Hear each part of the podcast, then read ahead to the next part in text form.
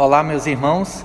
Continuando a estudar aqui no livro de Provérbios, é importante, antes da gente caminhar mais um pouco, saber o que são palavras de sabedoria e o que não são palavras de sabedoria também. Não são palavras de sabedoria simplesmente a lei, como se fosse um mandamento, assim como o Senhor deu a Moisés e foi dado a todo o povo, como a gente vê no livro de Êxodo.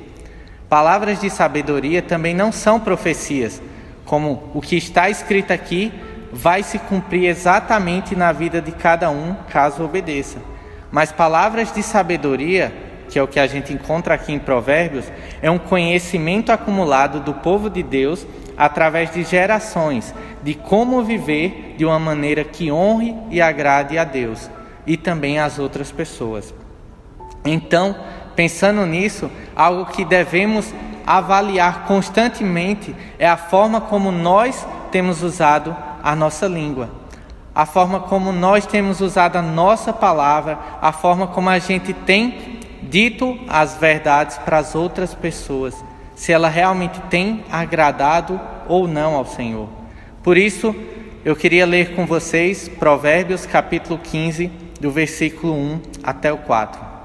Diz assim a palavra do Senhor: A resposta gentil desvia o furor, mas a palavra ríspida desperta a ira. A língua dos sábios torna atraente o conhecimento, mas a boca dos tolos despeja a insensatez. Os olhos do Senhor estão em todo lugar, observam tanto os maus como os bons. As palavras suaves são árvore de vida, mas a língua enganosa esmaga o espírito. O que a gente acaba de ver nesse provérbio e também tem em vários outros aqui, quando você vai ler, é um paralelismo antitético. E o que significa isso? Corresponde a versos que apresentam um nítido contraste.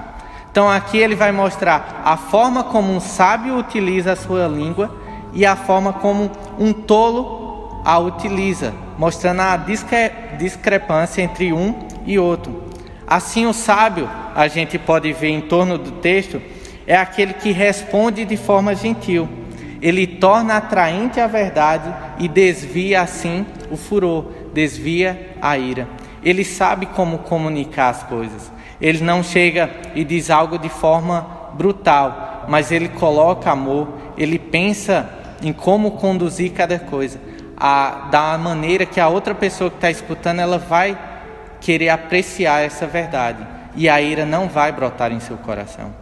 Por outro lado, aquele que é tolo, ele fala de forma dura e isso desperta ira no coração. Isso mostra insensatez nas suas palavras. E por que insensatez? Porque ele está falando de um modo inconsequente. Ele não está tendo bom senso naquilo e ele acaba perdendo aquela pessoa ao invés de ajudar, essa pessoa acaba distanciando e a outra não vai querer ser corrigida. É por isso que a gente vai ver no versículo 4 que ele diz que palavras suaves são árvore da vida.